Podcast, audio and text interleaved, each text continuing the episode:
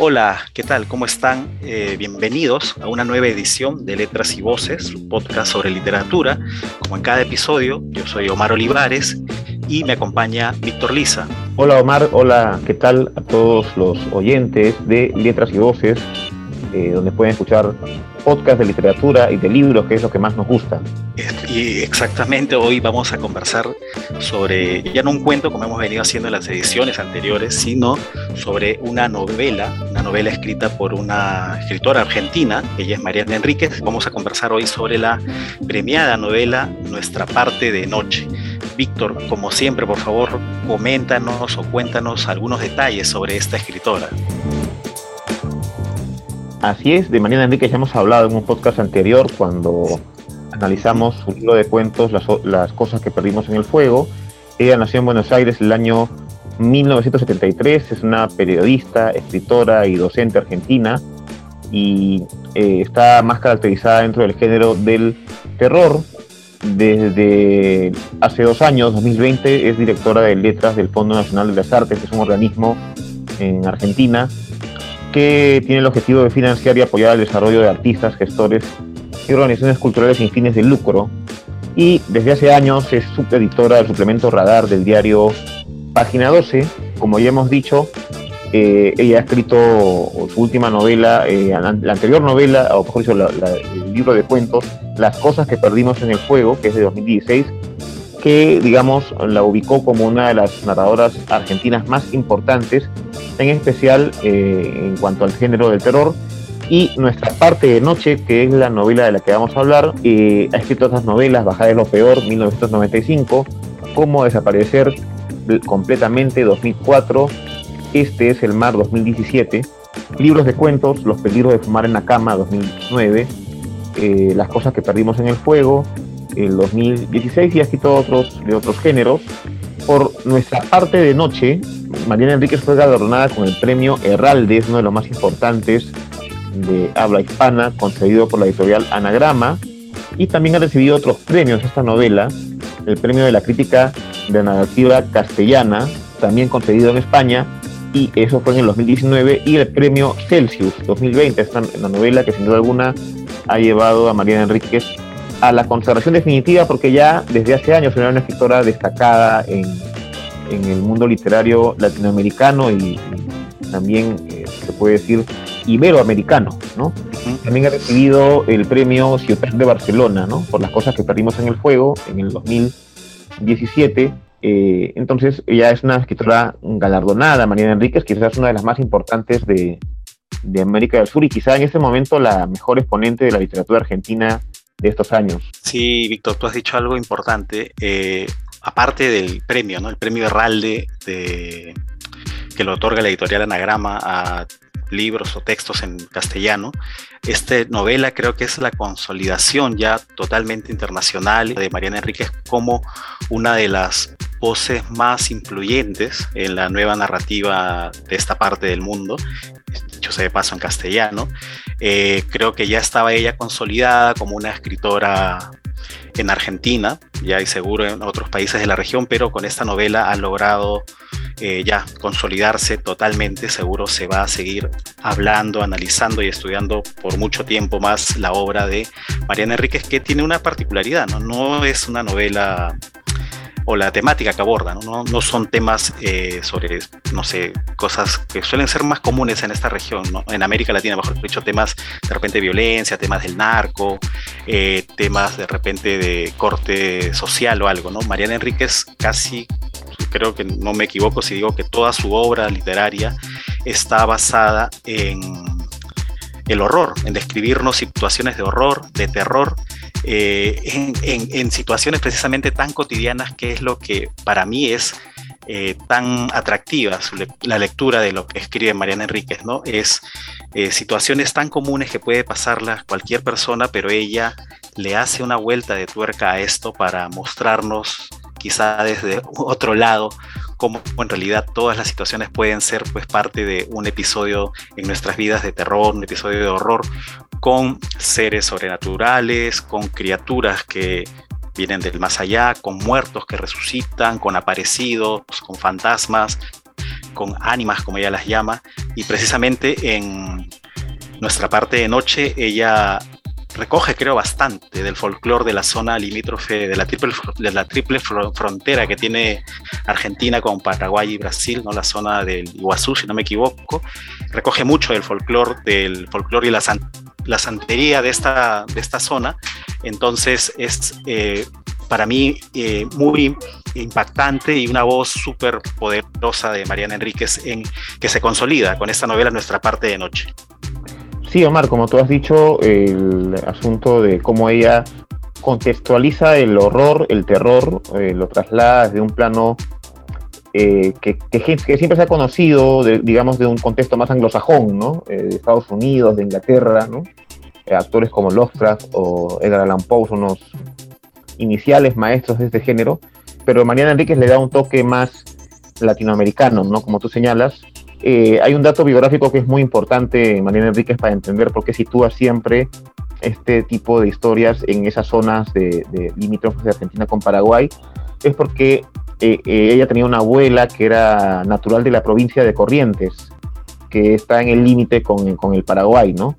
Y que su abuela le contaba muchas historias y supersticiones de, de, digamos, de esta población, ¿no? como es Corrientes, que es distinta a Buenos Aires, eh, tiene, eh, lo que se conoce más de Argentina es Buenos Aires, la gran ciudad, el obelisco, ¿no? Este, esas cosas, pero también, como muchos pueblos latinoamericanos, también tiene sus cosas medias macondianas, ¿no? Este, cercano al Paraguay y eh, esta novela pues también se sitúa en ese contexto del límite con Paraguay, de toda esa zona, como también en otros, en otros cuentos que ella ha escrito, por ejemplo, en las cosas que partimos en el fuego, hay muchas historias que están ubicadas en ese contexto que le da originalidad a, las historias que cuenta María Enríquez, en este caso particular, en nuestra parte de noche, es una historia que transcurre prácticamente en esa zona de, Argentina. Sí, y además hay un detalle ¿no? importante de esta novela, de nuestra parte de noche, de la escritora Mariana Enríquez, como tú señalabas también.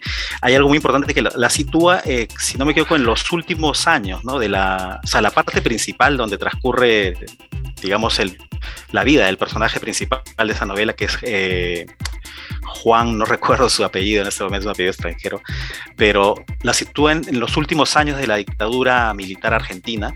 Entonces, buena parte de la historia de la trama, bueno, vamos a darles algunos detalles, eh, trata de alguna forma de como que de explicar, o no sé si explicar, sino situar los desaparecidos que provocó la dictadura, los muertos, la gente que los militares asesinaban, ella los trata de alguna forma como de, digamos, encauzar a que estos eran hechos por un grupo, una secta, ¿no? Una secta que tenían adoración a una entidad que le llaman la oscuridad, si no me equivoco, y trata, o sea, trata de como que de contarnos que muchos de los desaparecidos fueron, fueron hechos, o muchas de las desapariciones que, causó la dictadura militar en Argentina, fueron también eh, cedidos, o estos cuerpos o estas personas eh, entregadas a esta secta, ¿no? Que buscaba en sí, o lo que buscaba, a través de estos rituales de conectarse con una parte, no sé, ella habla del más allá en sí, no, no dice el infierno, no dice algo así, pero de una entidad que es superior a todo, que es eh, como una especie de, no sé, no sé cómo decirlo, es algo como lo que tú como mencionabas, por ejemplo, lo que menciona o parte de la trama de lo que describe Lovecraft en las estas, eh, por ejemplo, en las visiones de Cthulhu, si no me equivoco, y lo sitúa allí, ¿no? Lo sitúa en, eso. A mí esa, esa forma de basar en hechos históricos, en hechos eh, verídicos, cómo ella vuelve a reconstruir ese tejido. Para mí eso es totalmente genial, ¿no? Es, ah, creo que es un gran arte, un gran trabajo que ha hecho en esta novela y ya, bueno, ya se venía un poco apreciando, ¿no? Ella cómo situaba estos episodios de, de sus cuentos, por ejemplo, en este que mencionamos en, en, el podcast que estamos haciendo, en Letras y Voces, en una edición anterior hablamos sobre el libro Las cosas que abrimos en el fuego y ahí hay varios también de los cuentos que están ambientados, podría decirse, en esa época. En época de finales de la dictadura argentina y bueno, eso para mí ha sido conocer un poco más de este episodio de la historia argentina a través de la eh, cómo un hecho histórico puede ser ficcionado sin eh, dejar de lado lo que pasó, sin matizarlo, sin dar opiniones, ¿no? simplemente hechos concretos, hechos que ella recrea o eh, ficciona para, para poder construir todo este universo, porque creo que lo que ella ha venido haciendo en sus últimos libros de cuentos, relatos, y ahora lo consolida, es, ha creado todo un universo de lo que podría haberse, digamos, imaginado de lo que pasó en los últimos 30, 40 años en la Argentina y los envuelve ¿no? en este producto literario tan genial como, por ejemplo, ahora es nuestra parte de noche. Claro, además de contextualizar con, eh, como decíamos, el tema de la, de la cercanía al Paraguay, la provincia de Corrientes, la provincia de Misiones, ¿no? Donde está, esta novela se sitúa en, una zona cercana a las cataratas del Iguazú, que comparten frontera pues, en toda esa zona. Este, y también, como tú señalas, el tema de la dictadura militar argentina, que fue desde el año 1976 hasta 1983, aunque ella lo sitúa más en el final, ¿no? Y hay un dato bien interesante que es lo hace más terrorífico todavía, no solamente por la historia que trata de Juan, que es el padre, y el hijo que se llama Gaspar, ¿no? A quien se lleva de viaje hacia esa zona ante la inesperada muerte de, la madre para escapar este, de algunas cosas que, él conocía, ¿no? Y que mezclan, son parte de una orden que llaman ellos, ¿no? Una orden que, en la cual este, ejercen como medium, en este caso Juan, y que como, digamos, ejecutan alguna serie de actos terroríficos y en los cuales no solamente hay gente que queda herida o lisiada, sino muerta, se confunden los muertos con los de la dictadura. Eh, lo cual beneficia a los dos para, a, digamos, a, tanto a la dictadura como a esta orden para camuflar sus, sus, actos, ¿no? Los de la dictadura podían aprovechar y decir que sus muertos en realidad eran los de, los, de esta orden, ¿no? Podría servirles y al mismo tiempo los de la orden podrían decir que eh, eran muertos de la dictadura, ¿no? Por ahí leí algo en, la novela sobre eso, lo cual es, lo hace todavía más, más este, macabro, ¿no? el, asunto. Y también eh, me parece que hay unas partes que son post dictadura. Eh, Mariana Enríquez menciona mucho el tema, eh, decora con algunas partes que habla de fútbol, ¿no? De cuando Argentina gana, por ejemplo, el Campeonato Mundial de México 86. Le mete un poco de, música, habla de rock, ¿no? Rock en inglés, ¿no? Entonces hay una decoración ahí cultural de, de Argentina, pero no de la Argentina que conocemos que nos vende más por los medios de comunicación o por las películas de Buenos Aires, sino una Argentina más del interior, ¿no? Del campo, con todas esas particularidades que tiene y, le da un aire original a todo ese clima de terror, ¿no? Que existe permanentemente y una relación conflictiva también entre padre e hijo, ¿no? Que marcada por el tema de la orden y del medium y de las reglas que hay que cumplir, hay una tensión constante y hasta, hasta violencia. Sí, eh, tal como señalas, esta novela, ¿no? Esta novela de Mariana Enríquez recrea esta, estos hechos que sucedieron en el periodo de la dictadura y nos lo devuelve, como tú mencionabas, ¿no? El, como si muchos de los muertos hubieran sido causados por los militares o, para los militares muchos de los muertos fueron causados por esta, la orden, ¿no? que era la, secta, esta secta que tiene una adoración a una entidad, eh, que es una entidad que es la oscuridad, si no me equivoco, la verdad es que se me ha ido de la mente el nombre que le dan a esta entidad, pero le rinden culto, le rinden sacrificios, ¿no? porque cada cierto tiempo eh, convocan a esta entidad a través de Juan, que tiene el poder, que es un medium, que tiene el poder de, ser un puente entre la Tierra y este espacio donde se encuentra esta entidad. Y la entidad aparece, se come, devora a la gente, que eso lo narra Mariana Enríquez, y parte de lo que buscan o el objetivo que tienen los integrantes de esta secta es alcanzar la, no morir, ¿no? alcanzar la vida eterna de alguna forma, o alejarse o poder eh, burlar o superar la muerte para continuar viviendo, obviamente.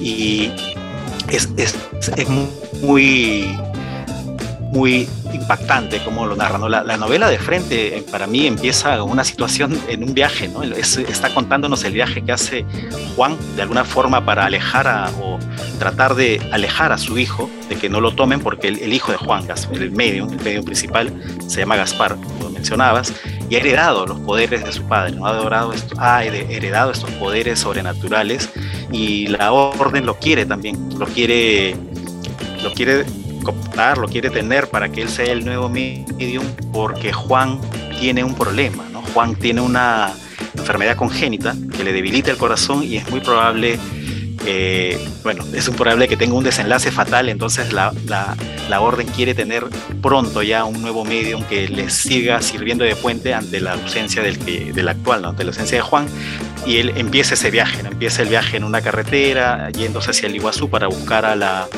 a la familia de la, de la esposa, ¿no? de la mamá de Gaspar, que falleció ya en la, novela, ya, ya, falleció, ya nos, cuenta qué pasó, algunos retazos, pero es, eh, yo lo que quiero también hablar es un poco la estructura que tiene esta novela. ¿no? Está dividido en, son si no me siete, seis, siete partes, ¿no? Nos, nos presenta a, a los personajes principales, luego eh, nos presenta a la orden, luego nos va a mostrar qué es esta orden, qué es, a qué es lo que adoran, y luego, bueno, va a describir las matanzas, los, muertos que hay, los desaparecidos, pero hay un capítulo, o no sé si decirlo un capítulo, una, una parte de esta novela que se llama El Pozo de Sañartú, por Olga Gallardo, que a mí de verdad cuando leí esta parte es es hasta un cambio en el tono de la narración, un cambio en la voz, porque es como que una periodista podríamos decir que es el alter ego de Mariana Enríquez, ha hecho un reporte, ¿no? ha hecho un gran reportaje, nos está contando lo que pasó en esta zona, nos está contando sobre la fosa común, si no me equivoco, los muertos que allá habían. Es interesante cómo lo plantea, interesante la forma en que nos van, dando los elementos. Se podrían hasta incluso, creo yo, leer cada una de estas partes de la novela de forma independiente porque son eh, creo que están muy bien cohesionados, cada uno tiene un propio universo, un propio tiempo. muchos de los personajes se cruzan, pero igual creo que se podría darle una lectura de esa forma, ¿no? Para, para disfrutarlo igual de otra manera, ¿no? No sé qué opinas tú de eso, Víctor.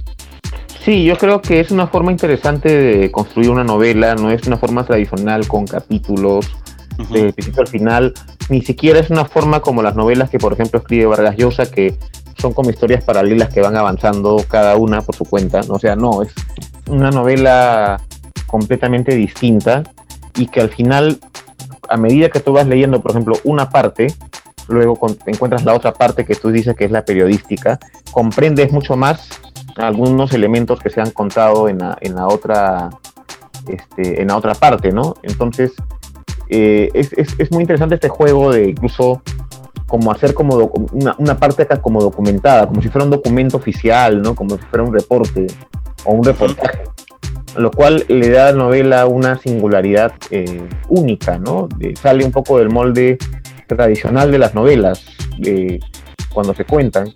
Y además llama la atención porque eh, María Enríquez ahí alcanza una evolución que hasta hace unos años, digamos, no había cansado en el sentido de que antes era más una escritora de cuentos, sin desmerecer al cuento como un género importante, obviamente, en la literatura, pero es como que allí hubiera alcanzado un pico dentro de la novela, como escritora de novelas, además por la pluma que tiene, las descripciones, la forma de narrar, esa estructura que le da la novela es completamente distinta y la hace comprensible a medida que uno es como que juntas las piezas, ¿no? Y comprendes mucho más toda la historia, ¿no? De lo que te han contado al principio, que tú puedes entender, digamos, los hechos, en la otra parte comprendes un poco más a profundidad, ¿no? Lo, que ha pasado. Sí, es, es, bueno esto, resaltar esto que tú has señalado, ¿no? La estructura que tiene la novela es, no, no, no diría compleja, pero sí totalmente distinta a la mayoría de novelas contemporáneas o incluso del boom latinoamericano, ¿no? Quizá eh, esto, por ejemplo, como comparabas con Vargas Llosa, ¿no? me, viene a la mente, por ejemplo, la estructura de la, la, fiesta del chivo, pero la verdad es que simplemente esa novela, la fiesta del chivo, me refiero, está sucediendo en dos tiempos, ¿no? En cambio, esta novela, nuestra parte de Noche, María Enríquez, las estructuras son completamente distintas a todo, ¿no? La, o sea, la forma que está narrado es, diría, de manera cronicada, lineal, en la temporalidad de lo que está diciendo, pero cada capítulo es como una parte o un como un compendio mismo, ¿no? que está reunido en una novela que se llama Nuestra parte de noche, y, creo que eso que tú señalas, ¿no? este, esta parte que es como una especie de crónica o reportaje, que es el capítulo El Pozo de Sañartú, incluso el, el, el, capítulo se llama El Pozo de Sañartú por Olga Gallardo, ¿no? y lo fecha en 1993, o sea, más adelante se sigue, o sea, la novela empieza creo que en el 79, si no me equivoco. 79, 80, sí. Sí, entonces esta, este reporte que hay es del 93, ¿no? Porque se ha seguido, se han seguido viendo los casos, se ha seguido, alguien ha tomado el trabajo de desentrañar, digamos, lo que estaba ocurriendo y efectivamente complementa los hechos de, que se narran en el resto de la historia. Sí, hay un detalle que sí eh, me alcanza en lo personal porque no es de repente el más importante en términos de la novela, pero sí por, por, por lo del contexto, ¿no? El contexto es bien ochentero y hay cosas que, eh, por lo menos, creo que nuestra generación sí nos toca un poco, sobre todo a los que nos gusta el, el deporte, el fútbol, ¿no? Habla mucho del fútbol, ¿no? Habla del Mundial del 86, por ejemplo, que, claro, el muchacho estaba con una tensión familiar, ¿no? En un momento que tenía hasta ese tema con su padre, y ganan el campeonato y hay cuenta que salen a la, la gente a festejar las calles, ¿no? Habla de la revista de gráfico, que fue una de las revistas más importantes icónica. de icónica, ¿no? En, no solamente en Argentina, sino en América Latina, América y, Latina. y en España. Este, yo personalmente, una de las primeras lecturas que yo tuve fue la revista del gráfico, ¿no? Entonces, en esa parte es como que se siento muy cercano y llama la atención cómo Mariana Enríquez conoce todo ese mundo también, ¿no? De la, cultura propia de, de, Argentina, porque es argentina además y porque este, está empapada completamente del tema, ¿no? Describe también mucho el asunto este, contextual, ¿no? De la situación de repente, no, no con tanto énfasis como en otros cuentos donde se habla más, por ejemplo, hay un cuento que recuerdo de, de, de las cosas que perdimos en el fuego que habla de los fines de los 80, la hiperinflación, ¿no? Entonces ahí, acá habla más bien de la dictadura, que había acabado la dictadura, que volvía la democracia. Entonces esa particularidad hace que los relatos de terror estén situados, como repito, en un contexto que le da originalidad, ¿no? Le da bastante originalidad, para no decir que el terror solamente es una cosa de Lovecraft o de Edgar Allan Poe, ¿no? O otros autores que siempre solemos leer Drácula, de Bram Stoker, ¿no? Sino que hay una nueva forma de hacer literatura de terror y creo que Mariana Enríquez es la principal estandarte de esto en estos tiempos literarios en, en América Latina. Sí, eh, ah, efectivamente, como señalabas, por ejemplo, estos, o sea, yo, yo recuerdo, por ejemplo, un cuento de eh, el libro Las cosas que perdimos en el fuego, que es un dos, ah, dos chicas, dos, dos eh, amigas, sí. se, le quieren hacer una broma, creo, a la dueña de uno, de uno de un hostal, se meten en la habitación, quieren, ah, claro, quieren enterrarle unas carnes en el colchón para que se pudren y luego eh, nadie sepa dónde está y en un momento, o sea, están haciendo una travesura y en un momento se sucede un apagón y es como que viajaran al pasado, ¿no? Porque empieza, claro, esa, ese cuento, por ejemplo, está situado como que, digamos, a inicio de los 90, pero en ese, lo que ella nos está tratando de contar o lo que nos cuenta en eso es que en esa zona, en ese pueblo donde están las chicas, hubo masacres por parte de la dictadura militar y es como que en ese hotel sirvió de centro de tortura. Entonces ellas se meten a hacer algo allí o sea, es lo mismo que pasa en nuestra parte de noche. Nos está contando el, viaje que podría hacer cualquier padre con su hijo de una ciudad a otra para visitar una familia, un contexto totalmente común, normal, totalmente cotidiano. Sin embargo, hay una tensión enorme que se percibe desde las primeras páginas, ¿no? Porque eh, quizá un punto, una anécdota, ¿no? De esto, eh, que es cuando nos muestra Mariana Enríquez de golpe, nos muestra cómo es el personaje, cómo es Juan cuando llegan en las primeras páginas, creo que son las primeras tres, cuatro páginas, llegan a un restaurante en la carretera, la mesera los atiende, les hace unas preguntas sobre el niño, sobre la madre, y él le dice, dentro, él piensa, ¿no? Para sí, que le podría hacer una maldición para que se coma a sus hijos, para que se arranque la piel, pero prefiere no hacerlo porque está muy cansado. Entonces ya desde allí, desde, como digo, desde las páginas, no sé, cuatro o cinco, ya sabemos a qué atenernos, ¿no? Ya sabemos qué es lo que viene, o digamos, ese es tu inicio, así que lo que sigue va a ser, y efectivamente lo que sigue es mucho más brutal, mucho más fuerte. El ambiente de horror, el ambiente de tensión se percibe en todas las páginas de esta novela. A mí, de verdad, me ha mantenido a lo largo de las casi 600, 700 páginas completamente enganchado con la novela. Eh, se, se, es muy, muy bien escrita, es muy fluido la forma en que está narrada, no hace falta, digamos, no te pierdes, no te confundes. De repente hay muchos personajes con nombres propios, los cuales hay que tomarles, tomarles la, la nota para saber quiénes son, pero igual, para mí es este, una novela genial. Así es, como decía Omar, esta es una novela fascinante, eh, interesante, increíble, y además suscita, me parece a mí, a la novela en general en América Latina, porque estamos viviendo tiempos sin desmerecer, obviamente, el género del cuento. El cuento es un género muy importante, sin duda alguna. Estamos en una época más de cuentos, ¿no? Pero esto es como que resucita lo que le llamaban la novela total, ¿no? La novela completa, eh, que, digamos, en los últimos años no se ha cultivado como la cultiva de repente en esta, en esta, en esta versión Mariana Enríquez, ¿no? Entonces, me parece a mí que esto es muy importante para el género de la novela en tiempos donde se cuentan apogeo, sin como repito, sin desmerecer el género, porque estamos en tiempos donde leemos, queremos leer historias más eh, sencillas, menos complejas de repente, porque el cuento también tiene su complejidad de por sí, pero que no estamos acostumbrados pues, a leer novelas como en la época del boom, por ejemplo, ¿no? Este, creo que la novela de Mariana Enríquez y lo que hace Mariana Enríquez es, en ese sentido, es darle un nuevo auge a lo que es la novela latinoamericana, ¿no? quería decir algo más mm, fuera de la novela de que María Enríquez ha ganado el Herralde, que es un premio importante, que ha ganado escritores como por ejemplo eh, aquí de Perú, eh, Alonso Cueto.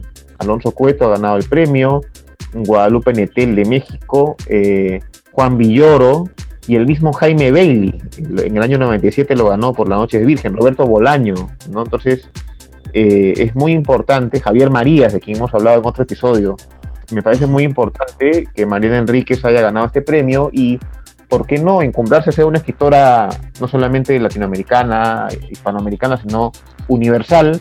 Yo siempre la sigo en las redes sociales, en Twitter, y eh, ya su libro se está traduciendo a otros idiomas, ¿no? esta novela en especial, lo cual eh, da, cuenta de que ya es una escritora de, nivel mundial.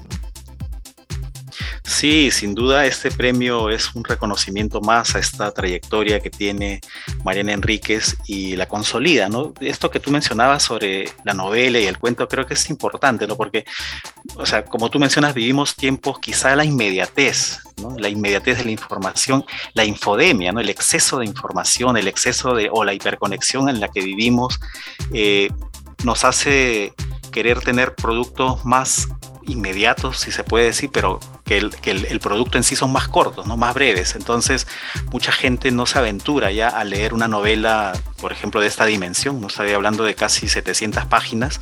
Eh, sin embargo, la forma en que está escrita, la forma en que está narrada es, incluso podría decirlo, no sé si me equivocaré, pero con un estilo cinematográfico. A mí no me cabe duda de que seguro en breve van a comprar los derechos para hacer una película de esta novela porque tiene todos los elementos para hacer eh, un, éxito de taquilla.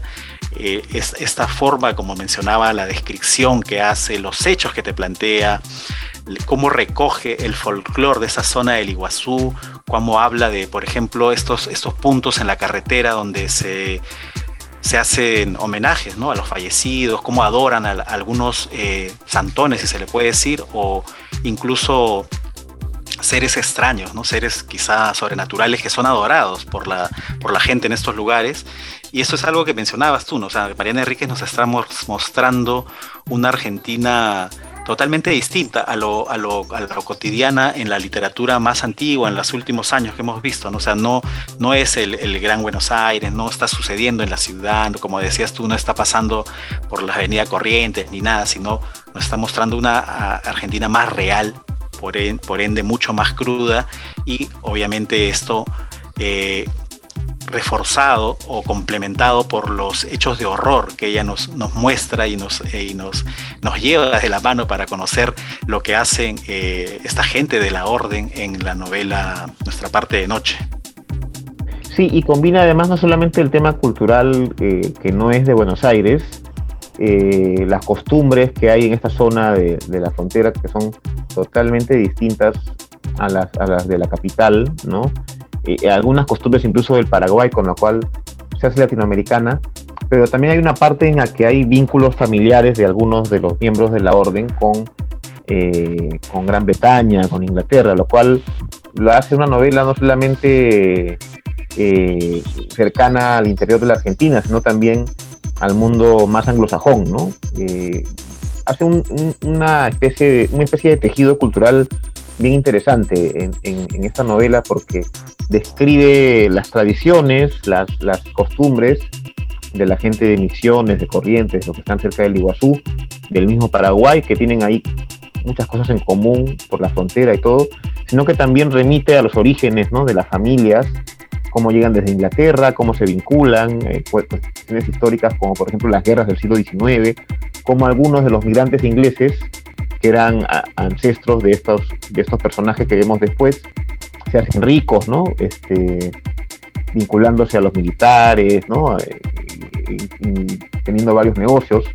Entonces eso le da una riqueza bastante amplia a la, novela, ¿no? No se limita solamente al tema del terror, sino que le da un contexto cultural bastante amplio. Sí, es que la, historia, como, como decíamos, transcurre, está contándonos cosas que podrían muy fácilmente haber sucedido, haber ocurrido, está basada en hechos históricos también, y en medio de eso ella introduce este elemento, el elemento del horror, el elemento de los seres eh, sobrenaturales. Ella no habla de infierno, del cielo, sino lo sitúa del más allá, una entidad que viene del otro lado. Están con, incluso los elementos como la casa, ¿no? la casa donde vive esta familia la familia principal de la orden es una casa que tiene incluso la casa misma es una entidad porque cambia los pasadizos, cambia las paredes, tiene un túnel. Esta casa tiene un túnel que alberga ahí a la gente que están torturando, a la gente que le han cortado la lengua, a la gente que va a ser luego entregada en sacrificio a esta entidad que, a la entidad que adora a la orden. Entonces, todos los elementos, uno está tranquilo, como os digo yo, en un hecho cotidiano, común, pero ella le da este, esta vuelta, ¿no? esta vuelta de tuerca para mostrarnos que no, la realidad no es como la estás viendo, hay algo más allá, detrás, rascando un poquito la pared vas a encontrar algo totalmente inimaginable, totalmente eh, fuera de este mundo, fuera de esta realidad, que a través de esa rendija penetra en esta realidad y eso es lo que hace tan impactante esta novela, Nuestra parte de noche de Mariana Enríquez. Así es, eh, es una novela realmente impactante, y extraordinaria, eh, de, gran de un contexto muy rico y bien escrita, así que desde Letras y Voces recomendamos la lectura de esta, de esta novela de Mariana Enríquez, Nuestra parte de noche. Sí, sin duda es una gran novela, yo creo que se inscribe en la tradición de las novelas totales, como mencionabas, tiene varias voces que son las que se están narrando, varias eh, historias que se entretejen. Eh, es una, creo que tiene una gran técnica narrativa para atrapar al lector, para hacerte sentirlo, ¿no? Eso precisamente es creo que el, el, efecto que logra. O sea, yo a veces he leído otras novelas de terror, cuentos de terror y la verdad no he sentido esto que sientes cuando lees nuestra parte de noche. Quizá no, no, me, no, me, no, me, pasaba algo así desde que leí por primera vez las, los cuentos o las historias de Lovecraft, pero es genial. Yo, igual que tú, la recomiendo. Yo quiero ya concluir a esta parte, este, en este episodio de Letras y Voces, recomendando a todos que lean eh, no solamente nuestra parte de noche, Mariana Enrique, sino también sus colecciones de cuentos, como ya tenemos un episodio también que hemos comentado eh, las cosas que perdimos en el fuego y decirles ¿no? que esta creo que es un universo el que ha creado, un universo narrativo donde estas historias de sus cuentos anteriores ahora digamos se consolidan en una novela que es la que estamos comentando hoy.